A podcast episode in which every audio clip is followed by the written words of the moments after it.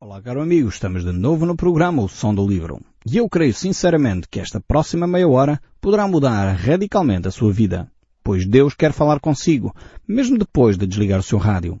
Eu sou o Paulo Chaveiro e nós hoje vamos retomar a segunda carta que o apóstolo Pedro escreveu. E estamos no capítulo 1 e nós terminamos no último programa no verso 20.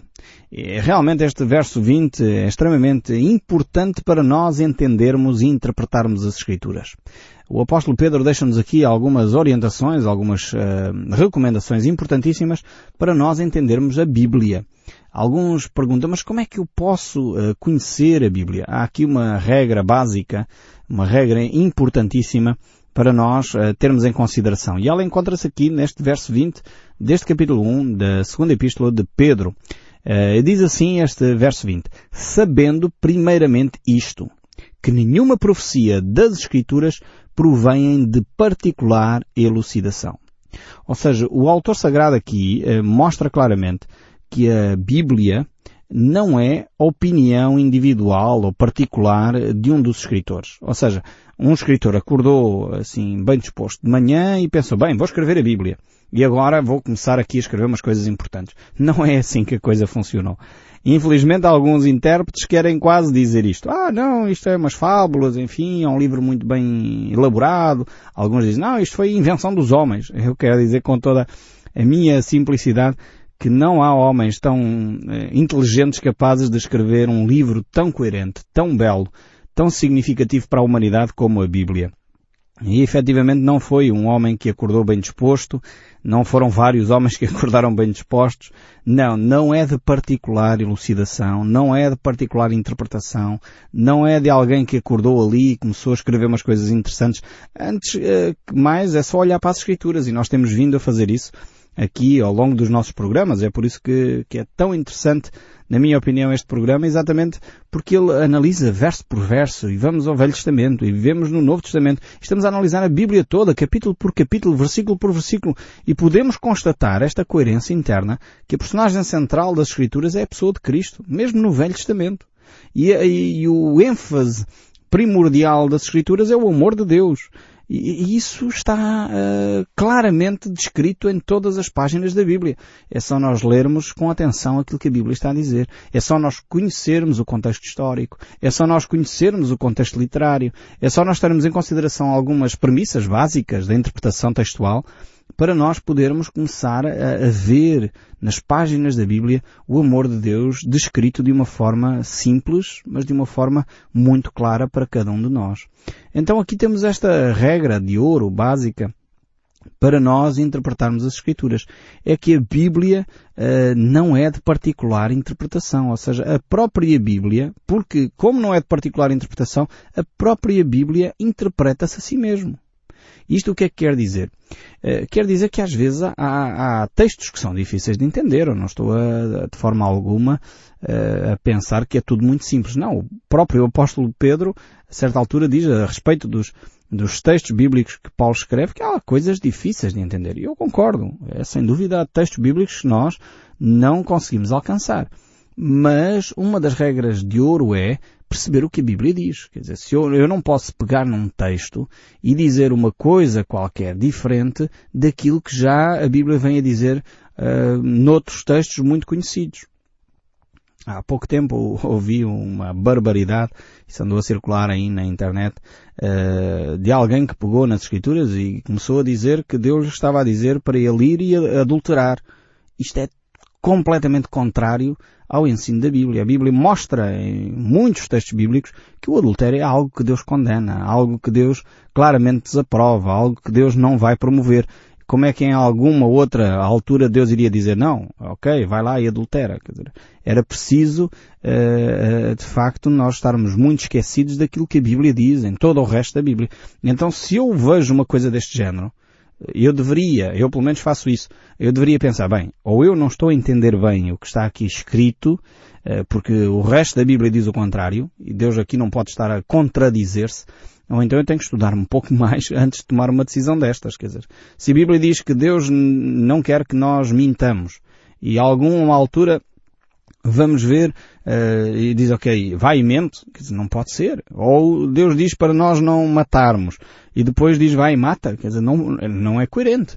Então temos que entender bem os contextos, temos que entender bem a cultura, temos que entender bem o, o, o conteúdo literário, os termos uh, que estão a ser usados, as palavras que estão a ser usadas, que ligação é que há com uma palavra com outra. Enfim, há uma série de aspectos interessantíssimos para nós termos em consideração quando interpretamos as Escrituras. Mas uh, talvez a mais básica, a mais simples é esta que Pedro nos deixa aqui é que as escrituras não são de particular elucidação, ou seja, elas uh, não são porque um autor eh, quis fazer, um autor quis descrever, e por isso mesmo a Bíblia interpreta-se a si mesmo.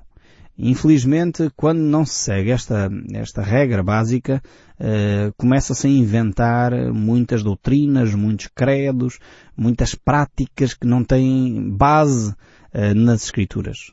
Quantas práticas nas nossas eh, igrejas, nas nossas comunidades, às vezes nós temos eh, que não provêm das Escrituras. Regras que nós impomos a nós próprios e que não têm fundamento escriturístico.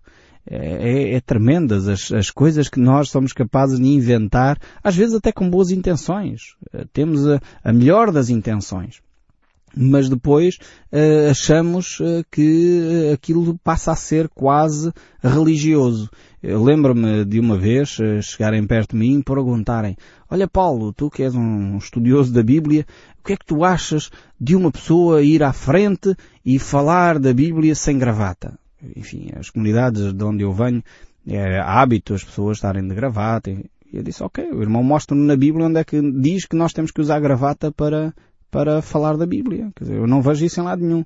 Agora, claro, o bom senso hum, dita-nos uh, que de facto temos que andar a, a, apresentados, quer dizer, não vamos todos rotos, todos sujos uh, lá para a frente, a menos que tenhamos, uh, queiramos através disso fazer alguma ilustração e, e, de alguma maneira atrair a atenção do nosso, do, do, da nossa comunidade mas uh, uh, o objetivo é a pessoa poder se apresentar limpa, como deve ser, arrumada, como ditam uh, as normas da nossa cultura. Mas em lado nenhum na Bíblia diz para nós andarmos vestidos com gravata. É curioso, segundo consta, a tradição lá para trás, quando no início se começou a usar a gravata, até se usava quase como um amuleto, não é? Para, para espantar os, os, os maus espíritos e coisas do género. Entretanto, já se perdeu completamente, ainda bem, é, é essa superstição, que infelizmente o nosso povo é muito supersticioso, mas já, já se perdeu essa superstição e hoje a gravata tornou-se quase um símbolo de status, de, de, de posição. É, é óbvio que a Bíblia não diz em lado nenhum que nós temos que usar gravata. Tanto quando a Bíblia foi escrita não havia essa, essa indumentária, não é? Mas isto só para ilustrar que às vezes nós uh, utilizamos regras, colocamos regras sobre nós próprios, achamos que isto é muito lógico, pois tem que ser mesmo assim, como se viesse nas Escrituras. Quer dizer, não vem. E nós não podemos colocar sobre nós uh, coisas que a Bíblia não coloca. Não sejamos uh, fariseus nesse aspecto. Pessoas que, que, colocam regras sobre regras sem perceber qual é o ensino da Bíblia. Ouçamos vo a, a, voz de Jesus quando ele diz Erreis não conhecendo as Escrituras nem o poder de Deus. Aprendamos a conhecer melhor as Escrituras, percebamos o Espírito uh, da Palavra de Deus e vivamos esse Espírito. Foi por isso que a certa altura Deus, Jesus, quando ia com os seus discípulos, eles estavam com fome e passaram num, num campo e apanharam cereal com a mão, estavam a, a debulhar o trigo e a comer. E, claro, os fariseus naquela altura uh, caíram em cima dos discípulos. Então, os teus discípulos trabalham ao sábado e a Bíblia diz para não trabalhar ao sábado. Uh, e mais uma vez Jesus teve que chamar a atenção a essas pessoas porque eles não entendiam o espírito da palavra. Não percebem que o sábado, naquele caso ali, que ainda era dentro da velha aliança, na nova aliança, uh, guardamos o domingo porque é o dia da ressurreição de Jesus, mas o sábado era no sentido de que uh, era para o homem descansar, era para o homem se alegrar com os feitos do seu trabalho. Não era, o sábado não, não foi feito para ser venerado. Mas o sábado foi feito para o homem venerar e adorar a Deus. Então, entendamos as Escrituras. Por isso mesmo o verso 21 prossegue, porque nunca jamais qualquer profecia foi dada por vontade humana. Entretanto, homens santos falaram da parte de Deus movidos pelo Espírito Santo. Observemos bem esta primeira afirmação. Nunca jamais uh, qualquer profecia foi dada por vontade humana. Quer dizer que a palavra de Deus não é palavras de homens. A palavra de Deus, a Bíblia, uh, não é um livro escrito no sentido como é escrito os Lusíadas ou como é escrito um outro livro qualquer. Nesse sentido a Bíblia não é, porque ela é a palavra de Deus. E isto, infelizmente, eh, causa algum incómodo. Há pessoas que dizem, é, não, não pode ser bem assim, temos que, não podemos ser tão fanáticos, dizer que a Bíblia é a palavra de Deus, mas é mesmo. Aliás, o apóstolo Pedro faz essa afirmação categórica aqui. Os autores humanos, eh, porque houve autores humanos que escreveram, e aqui temos um, que é o apóstolo Pedro, eles foram divinamente inspirados por Deus. Foram o próprio Espírito Santo que os eh, motivou, que os inspirou que lhes soprou, podemos dizer assim, a palavra eterna de Deus para os seus corações. Todos eles foram inspirados pelo Espírito Santo de Deus a falarem e a escreverem aquilo que escreveram. E quando um homem resolve escrever um livro, geralmente ele escolhe um tema e põe um assunto, enfim, e vai desenvolvendo a sua ideia. Aqui realmente os autores sagrados estavam a ser de alguma forma escrivões eh, da parte de Deus. Ainda que eles tinham eh, liberdade para usar o seu estilo, tinham liberdade para colocar as suas ideias, não eram máquinas de escrever, não é bem isso que o autor está aqui a dizer. Mas eles foram efetivamente inspirados por Deus, seja Isaías, Jeremias, Moisés, Paulo ou qualquer outro autor da Bíblia, quando escreveram os seus livros, foram de alguma forma assistidos, inspirados uh, efetivamente pelo Espírito Santo de Deus. E é isso que eh, confina a Bíblia uh, um cunho tão importante, traz à Bíblia um aspecto uh, tão significativo para cada um de nós. É que ela é a palavra de Deus para o homem, é a revelação de Deus ao homem. E, e, no fundo o apóstolo Paulo diz a mesma coisa por outras palavras. Ele quando escreve a Timóteo, uh, num famoso texto muito conhecido também, segunda carta de Paulo a Timóteo, no capítulo 3, e o verso 16 ele diz, toda a escritura é inspirada por Deus, é útil para o ensino, para a repreensão, para a correção, para a educação na justiça, a fim de que o homem de Deus seja perfeito e perfeitamente habilitado para toda a boa obra. Quer Paulo, quer Pedro, Uh, eles foram homens completamente diferentes, uh, foram homens com instruções diferentes, mas ambos foram inspirados por Deus. Enquanto Paulo, por exemplo, uh, era quase um professor catedrático, Paulo foi um homem muito conhecedor da cultura grega, da cultura hebraica, da cultura romana, um homem que estudou aos pés dos maiores sábios da sua altura, literalmente, uh, os maiores sábios da sua época, Paulo estudou ao pé deles. Paulo realmente conhecia o grego clássico e escreve muito nessa linguagem.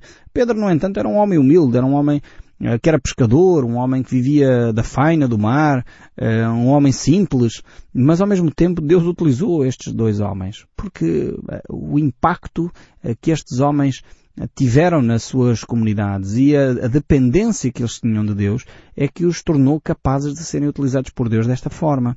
Não tem a ver com os canudos, não tem a ver com, a, com o curso de teologia. Eh, muitas pessoas perguntam, ah Paulo, o que é que é necessário para a pessoa se tornar um, líder religioso? É preciso fazer um curso, é isso? Tem que ir para uma faculdade, fazer um curso de teologia? Eu costumo dizer, é preciso em primeiro lugar a pessoa ter comunhão com Deus é preciso, em segundo lugar, a pessoa ter o chamado de Deus e o dom de Deus para exercer esse ministério. O curso teológico ajuda, como é óbvio, mas não é fator sine qua non importantíssimo, não é o fator mais vital para que a pessoa se torne um servo de Deus efetivo. Nós verificamos aqui que Pedro, Paulo e todos os outros servos de Deus foram homens eh, que a grande marca, o que os distinguiu dos outros, foi a sua dependência de Deus, foi o seu relacionamento com Cristo. E isto é que efetivamente faz toda a diferença. E é por isso que Pedro pode escrever um livro que é divinamente inspirado, Paulo pode escrever um livro que é divinamente inspirado, Lucas pode escrever um livro que é divinamente inspirado, João Marcos pode escrever um, um livro que é divinamente inspirado e assim sucessivamente porque a questão aqui não tem a ver com a formação académica. Não tem a ver com o facto da pessoa tirar um curso de teologia, ir para o seminário ou fazer outra coisa qualquer. Tem a ver com intimidade com Deus. Então temos aqui este, a Bíblia e podemos dizer com toda a propriedade que a Bíblia por um lado é um livro divino E por outro lado é um livro humano, porque foi escrito por homens. Foram homens que de alguma forma utilizaram a pena e a tinta para poder escrever as palavras de Deus e registá-las num livro. Mas ao mesmo tempo isto não nos surpreende. Jesus uh, acumulou, digamos assim, uh, as duas naturezas nele próprio. Jesus Cristo era Deus e Jesus Cristo era homem. Jesus Cristo, por exemplo, revelou claramente estas duas naturezas em, em situações uh, muito dispares, mas uma delas, por exemplo, muito clara, é quando Jesus chega perto da sepultura de Lázaro. Jesus manifesta a sua humanidade chorando ali junto à sepultura da perda do seu amigo quando ele morre. Momentos logo a seguir, poucos minutos depois, o mesmo Jesus revela todo o seu poder divino ressuscitando Lázaro dentre os mortos. Eh, então temos aqui as duas naturezas de Cristo bem presentes. Por outro lado, vemos Jesus uh, sentado, cansado, uh, junto à fonte de Jacó, com sede, para, para necessidade de beber água. E por outro lado, é o mesmo Jesus que ali oferece àquela mulher samaritana água viva, água que provém dos céus. Então temos aqui as duas naturezas de Jesus Cristo. O mesmo Jesus uh, está cansado e adormece uh, na popa de um bote quando atravessa o mar da Galileia e é o mesmo Jesus que acordando acalma a tempestade com uma só palavra. E temos aqui uh, constantemente esta dupla que aparece a dupla natureza de Jesus, a natureza humana e a natureza divina, que estão constantemente a surgir. Assim é a palavra de Deus. A palavra de Deus é, é, é, humana, porque foi escrita por homens, sem dúvida, mas ela é divina, porque ela é o poder de Deus para transformar a nossa vida. Ela, de facto, é que tem uh, as palavras da vida eterna. É ela que contém as expressões para a nossa salvação. Por isso devemos analisar com cautela estas escrituras que Deus deixou para nós podermos uh, ver no fundo o seu caráter. E encontramos agora então no capítulo 2. Chegamos assim ao capítulo 2 desta segunda carta de Pedro. E estamos no verso 1 e diz assim, Assim como no meio do povo surgiram falsos profetas, assim também haverá entre vós falsos mestres, os quais introduziram dissimuladamente heresias destruidoras até ao ponto de renegarem o soberano Senhor que os resgatou, trazendo sobre si mesmo repentina destruição. Pedro agora está a entrar num dos temas principais da sua carta, uma das preocupações que ele tinha. Como sabem, Pedro estava prestes a deixar uh, o seu corpo, estava prestes a morrer, a ser crucificado, segundo consta a tradição, de cabeça para baixo, uh, e dessa forma iria morrer. E ele estava preocupado em deixar, no fundo, os seus filhos espirituais bem preparados para enfrentar a vida. No fundo é como um pai que está preocupado com os seus filhos, ele dá as últimas recomendações aos seus filhos e ele avisa cuidado, cuidado com os falsos mestres. E já no tempo do apóstolo Pedro surgiam falsos mestres. Portanto, não é de estranhar que hoje, entre nós, uh, surjam também falsos mestres. Muitas vezes nós eh, estamos é desatentos, pensamos que aquilo tudo que, que fala em nome de Jesus logo é tudo bom. Uh, temos que ter um critério um pouco mais cuidadoso. Temos que analisar um pouco melhor uh, as escrituras para verificar se aquilo que os tais mestres estão a ensinar corresponde ou não com a verdade de Deus. Infelizmente, há várias pessoas que seguem, tentam seguir adivinhos, tentam seguir pessoas que se falam sobre o futuro, uh, muitos lançam búzios ou cartas do tarô ou isto ou aquilo para tentar adivinhar o futuro. Mas só Deus uh, sabe o futuro. A Deus pertence o futuro, diz o povo e muito bem. E, e efetivamente não é nossa responsabilidade fazer isso. Ele é o único que é o Senhor do tempo. E por isso mesmo nós devemos esperar em Deus. Essa é um, uma das marcas uh, muito claras.